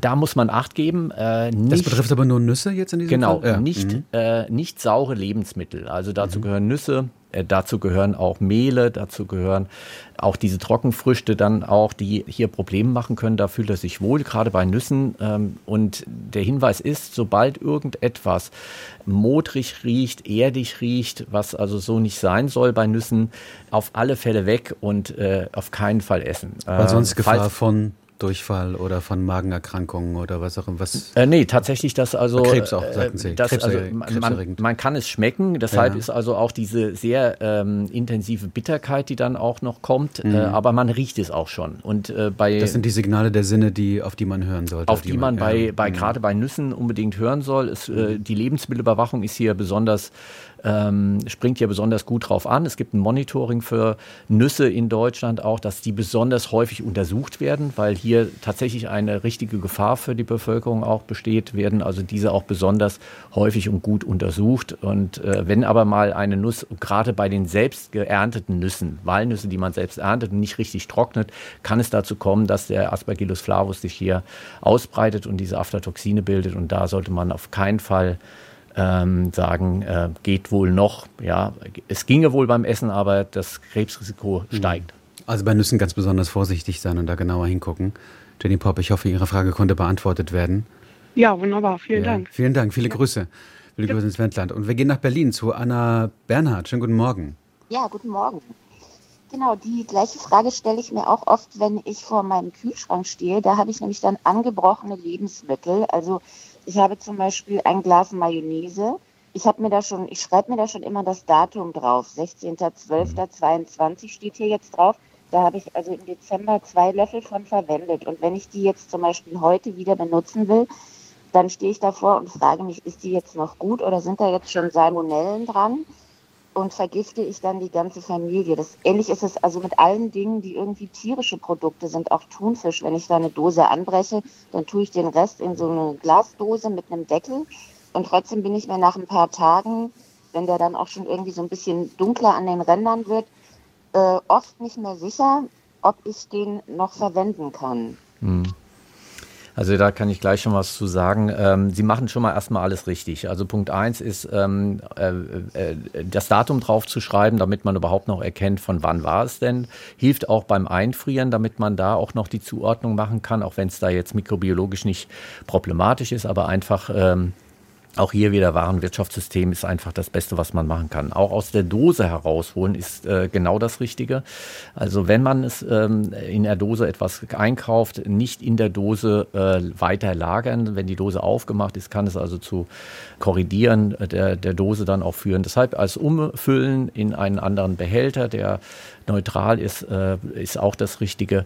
Und ähm, ja, das ist tatsächlich von Lebensmittel zu Lebensmittel dann sehr unterschiedlich, wie schnell dann der Verderb ist. Bei Fisch wäre ich sehr vorsichtig und würde da auch ähm, sagen, ähm, ein, zwei Tage. Und wenn er dann schon braun wird, würde ich es tatsächlich auch äh, wegtun. Mhm.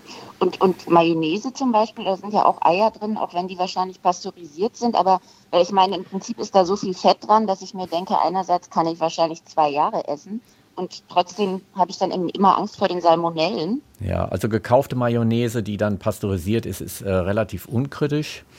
Also der Fisch ist der, der, der schon das kritischere Lebensmittel, weil hier also auch, äh, obwohl man es noch nicht riecht, etwas passieren kann. Bei der Mayonnaise äh, kann ich es dann in der Regel dann schon auch sehen, dass hier ähm, eine Gärung passiert, dass äh, Bläschen aufsteigen, dass ähm, sich die Mayonnaise, die Konsistenz auch verändert und äh, frisch selbstgemachte Mayonnaise ist dann noch kritischer, weil wir hier in der Regel schmeckt leckerer, ja, aber muss dann auch gleich gegessen werden, äh, weil hier mit Frischei gearbeitet wird, äh, genauso beim Tiramisu. Also da würde ich äh, immer kühlen und wenn äh, dann auch äh, zügig aufessen. Anna Bernhard in Berlin, vielen Dank für diesen Anruf und für diese Fragen. Wir könnten natürlich noch hier stundenlang weiterreden. Sollten wir vielleicht auch bei anderer Gelegenheit über Lebensmittelverschwendung und was wir dagegen tun können, was der Handel dagegen tun kann, was die Politik dagegen tun kann, die Landwirtschaft, natürlich aber auch wir Verbraucher in unserem Alltag. Äh, darüber haben wir gesprochen in diesen letzten zwei Stunden. Günnisch Seifert von der Community Kitchen in München. Ich glaube, am Sonntag haben Sie auch auf, ne? Genau, da haben wir Brunch. Und eben alles, was wir so retten, verarbeiten wir dann lecker und dann können die Menschen essen. Und ansonsten haben Sie für nächste Woche schon alles geplant, äh, wie das Menü aussehen wird? Also normalerweise planen wir das vor und schmeißen es am zweiten Tag um, weil wir natürlich darauf reagieren, was wir retten. Letzte Woche ist das so gewesen, ganz toller Wochenplan und dann kam am Montag Portobello Champignons. Dann dachten wir uns so, okay, komm, egal, dann machen wir was aus denen und dann hatten wir eben überbackene Champignons mit Beilage.